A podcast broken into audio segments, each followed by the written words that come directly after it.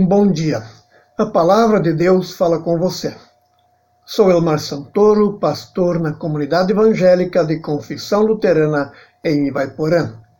O Senhor dá força ao seu povo e o abençoa, dando-lhe tudo o que é bom, diz o Salmo 29, no versículo 11. Hoje, dia 14 de fevereiro, celebramos o último domingo após a Epifania, também conhecido como Domingo da Transfiguração. Na transfiguração, Jesus revelou sua verdadeira glória. Ele não era apenas um homem, ele é o Filho de Deus, cheio de glória e autoridade, diz o Salmo uh, 2 Pedro capítulo 1, versículo 16 e 18.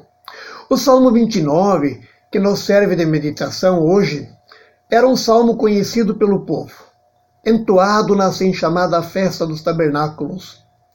Esta festa trazia à memória a caminhada do povo de Deus no deserto. Por isso, no Salmo, o povo pede para que Deus envie chuvas para regar a terra. O Salmo 29, no seu conjunto, ele nos faz perceber o povo admirado com a grandiosidade de Deus se revelando em meio a uma tempestade. Ele repete sete vezes a expressão a voz do Senhor comparando a voz do Senhor com o trovão, em meio a uma chuva muito forte. Como um trovão, a voz do Senhor está sobre as muitas águas. É poderosa, capaz de quebrar grandes árvores, como o cedro, e faz tremer o deserto.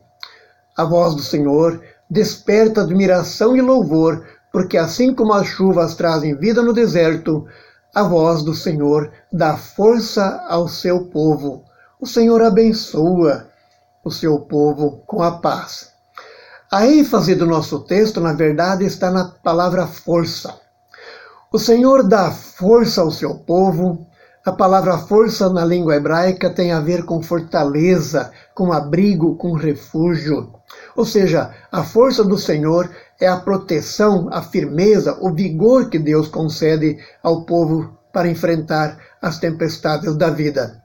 Na sequência, o texto ainda diz que o Senhor abençoa o seu povo com a sua paz, e tem a ver com, as, com os relacionamentos de qualidade que Deus torna possível consigo mesmo e com as pessoas ao nosso redor.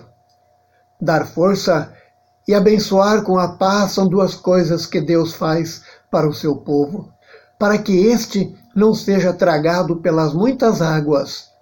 A paz de Deus nos carrega em dias turbulentos. Experimentar a força e a paz do Senhor é possível também hoje. Já tivemos ainda e ainda estamos tendo dias difíceis. Mas a voz do Senhor continua sendo a mesma. Ela continua sendo poderosa, cheia de majestade. Ela continua alcançando a você e também a mim.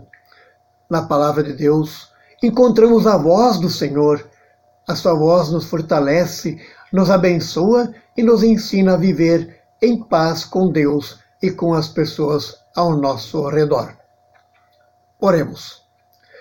Permite, Senhor, que experimentemos a tua paz, tanto os que agora estão distantes de ti, como os que de ti estão perto. Concede a tua paz ao teu povo. Permite que hoje testemunhemos a tua paz contra o ódio e toda a forma de violência. Amém.